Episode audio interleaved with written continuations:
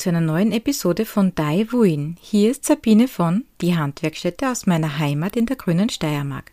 Zuallererst möchte ich diesen Podcast als Werbepodcast deklarieren, da Informationen zu den Produkten, den Betrieben, den künstlerisch tätigen und den kunsthandwerklich geschickten Menschen und zu den Museen aus der Steiermark enthält. Also Achtung, er beinhaltet unbezahlte und nicht beauftragte Werbung.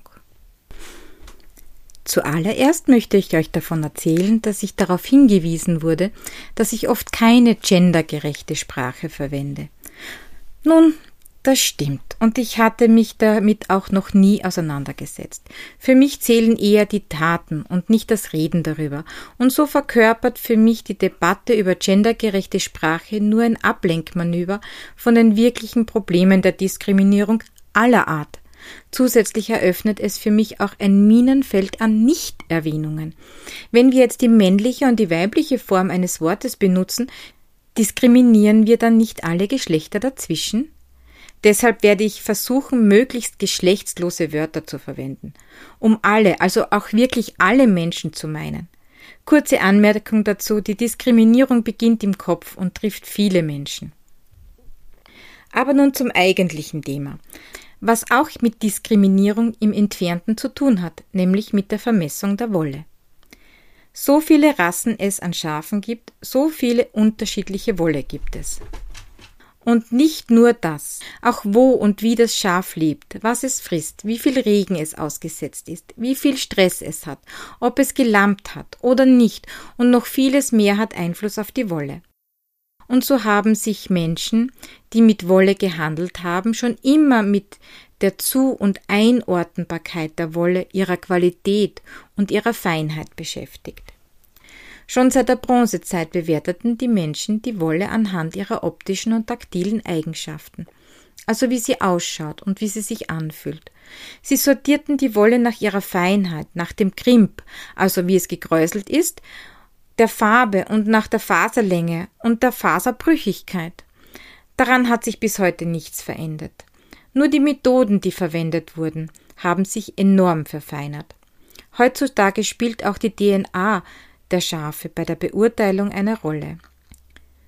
Natürlich wussten die Menschen damals, sogar schon vor der Bronzezeit, um die Zuchtmöglichkeiten, wenn sie auch nicht von der DNA wussten. Rund 3000 vor Christus begannen sie mit der Zucht von Schafen.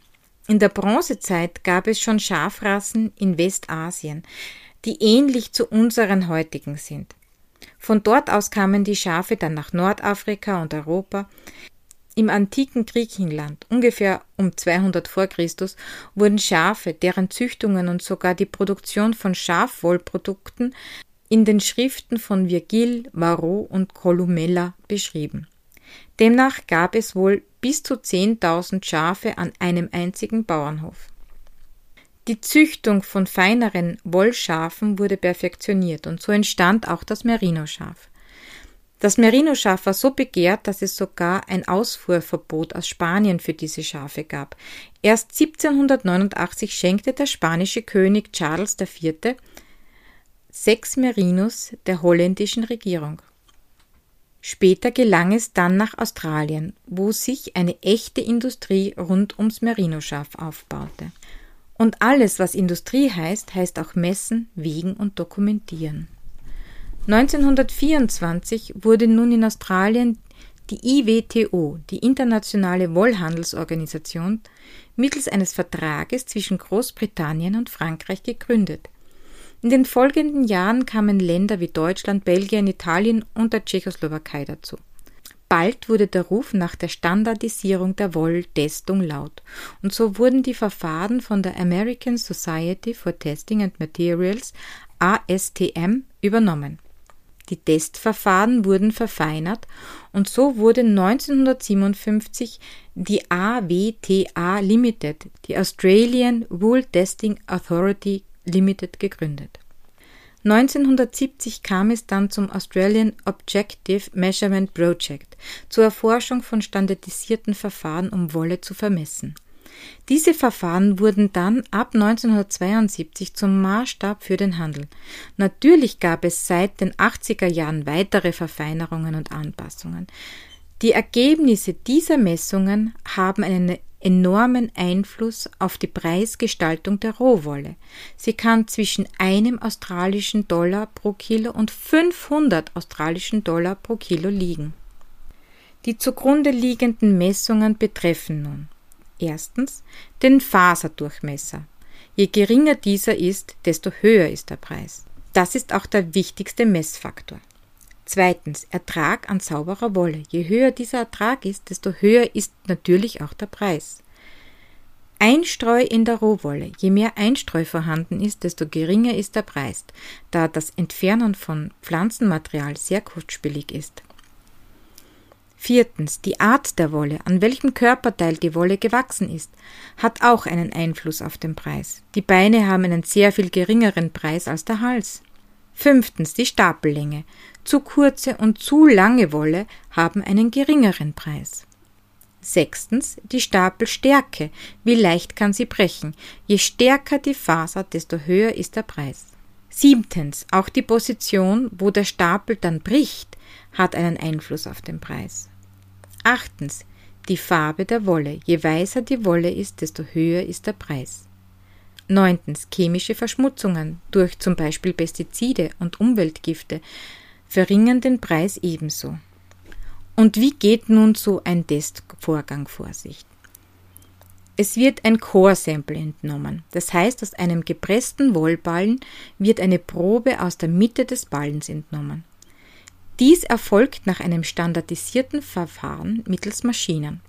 Je 12.000 Kilo wird 150 Gramm Probenmaterial entnommen und in diesem Verfahren wird jeder Ballen untersucht. Die Berechnung für die Minimumanzahl der Probenentnahmen findet ihr auf der Seite des Woolmark Training Centers. Ich habe euch die Seite wieder verlinkt. Für die weiteren Testungen werden ein Projektionsmikroskop, ein Laserscan, ein Airflow und ein OFDA benötigt. Projektionsmikroskop ist ein Mikroskop, das die Aufnahme auf eine transparente Bildwand projiziert. Die Darstellung wird besser sichtbar. Der Laserscan tastet die Oberfläche der Probe ab und kann somit über Oberflächenstrukturen Informationen bereitstellen. Der Airflow kann den Durchmesser durch Strömungswiderstand messen und der OFDA, ausgeschrieben heißt das The Optical Fiber Diameter Analyzer, was so viel wie optischer Faserdurchmesseranalyse bedeutet, misst den Querschnitt der Faser. Wie diese nun genau funktionieren, habe ich euch unten in den Shownotes verlinkt. Die Testung der Wollprobe muss unter standardisierten Bedingungen stattfinden, da sonst die Ergebnisse nicht verglichen werden könnten. So ist es unter anderem auch wichtig, den genauen Feuchtigkeitsgrad einzustellen. Auch ist ein standardisiertes Waschverfahren notwendig, um den Verschmutzungsgrad genau feststellen zu können. Danach wird die Probe mit NaOH, also Natriumhydroxid, im gelösten Zustand heißt es auch Natronlauge, behandelt, um organisches Material zu entfernen. Das entfernte Material wird danach gemessen. Die Menge des verbleibenden Wollfettes wird nun durch das Spülen mit Ethanol, wir kennen Ethanol unter dem Begriff Spiritus, gemessen. Die anschließende Differenzmessung des Wollgewichtes bestimmt diesen Gehalt. Der Restgehalt an Verschmutzung wird über Veraschung gemessen. Dabei wird die Wolle auf 750 Grad Celsius erhitzt. Da Wolle kaum entzündbar ist, verascht nun das Beimaterial, das dann gemessen werden kann. Über die Brennbarkeit von Wolle bzw. über ihren Selbstlöschmechanismus werde ich ein anderes Mal sprechen. Die nun verbleibende Wolle wird nun gewogen und ins Verhältnis zur Rohwolle gesetzt.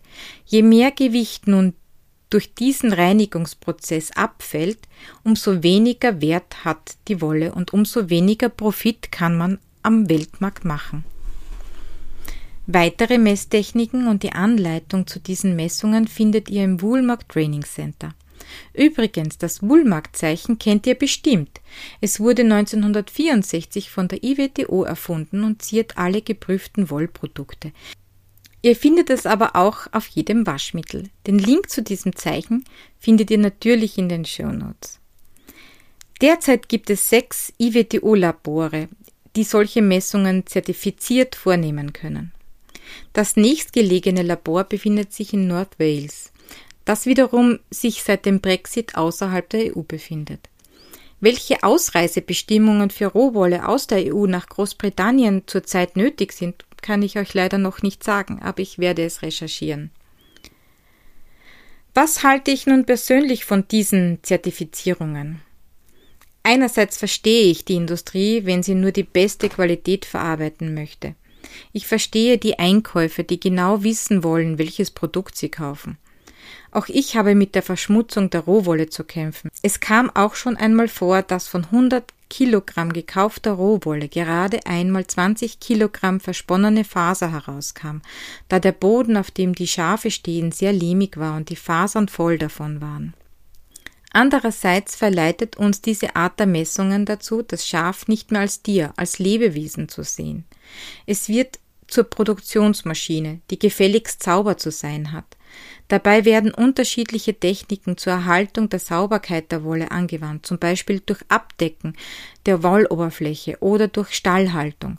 Solche Standards verleiten einfach dazu, von Tierhaltung auf Produktion umzustellen.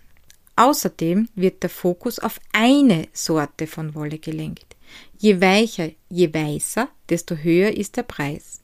Alte, widerstandsfähige Schafrassen bleiben dabei oft auf der Strecke und sind vom Aussterben bedroht. Um eine Artenvielfalt zu erhalten, die dann gesunde, starke Lämmer zur Welt kommen lässt, muss auch das Augenmerk auf Diversität gelenkt werden und dahingehend der Preis gelenkt werden. Unter dem Motto Jede Wolle ist wertvoll, wir müssen sie nur richtig einsetzen, kann so eine Artenvielfalt wieder wertvoll werden. Es ist nicht sinnvoll, dünne, feine Fasern für Socken zu verwenden, um sie dann mit viel Plastik haltbarer zu machen, auch wenn uns die Industrie das einreden mag. Dafür gibt es andere Wollsorten. Auch der Umweltgedanke spielt dabei eine Rolle. Warum sollte ich denn Wolle färben, wenn es wunderbare Naturfarben gibt? Die Palette reicht von weiß über gelb, braun, grau bis anthrazit und schwarz und in Mischungen alles dazwischen. Standardisierte Verfahren führten zu standardisierten Produkten, was natürlich die Kaufsicherheit und die Preissicherheit gewährleistet. Wir befinden uns in einem großen Dilemma. Wollen wir Artenvielfalt oder Kaufsicherheit? Und dieses Thema betrifft nicht nur die Wolle, sie betrifft auch unsere Lebensmittel. Angefangen von den Gurken über die Äpfel bis zur Milchabgabemenge. Welche Position vertretet ihr? Was wäre euch wichtig? Wie entscheidet ihr? Schreibt es mir doch einfach in den Kommentaren auf Instagram oder auf Facebook. Zum Thema Messungen und Wägungen fällt mir auch etwas in unserer Prepper-Ecke ein. Um der Trockenheit jetzt im nächsten Jahr und auch jetzt noch vorzubeugen und auch einen Wasservorrat für einen Blackout zu haben, empfehle ich, wenn der Platz dafür natürlich geeignet ist, eine Regentonne bzw. ein kleines Poolbecken aufzustellen. Das aufgefangene Regenwasser muss aber vor dem Fauligwerden geschützt werden so wie jeder Pool kann auch das Regenwasser in der Tonne mit einem Wasserkit aus dem Poolbereich oder aus der Apotheke vor dem Kippen und vor dem Veralgen bewahrt werden. Dieses Wasser ist dann jedoch noch kein Trinkwasser, aber für die Brauchwasserversorgung gut geeignet. Wer nun aber davon trinken möchte, es gibt im Handel einen Trinkwasserfilter für wirklich wenig Geld. Dieser Filter reinigt bis zu 3000 Liter Trinkwasser aus Brauchwasser. Auch kann man so einen Filter für längere Wanderungen, für Notfälle oder auch zur Versorgung verwenden. Wichtig ist jedoch, das aufgefangene Regenwasser ständig zu kontrollieren und zu messen. Habt ihr euch eigentlich schon bei eurer Gemeinde über die Wasserversorgung informiert? Hat die Gemeinde eine Hochwasserleitung, die auch ohne Strom funktioniert, wie zum Beispiel in St. Lamprecht? Wisst ihr, wo die Brunnen der Gemeinde sind? Und habt ihr einen leichten rollbaren Container für das Abholen von Wasser?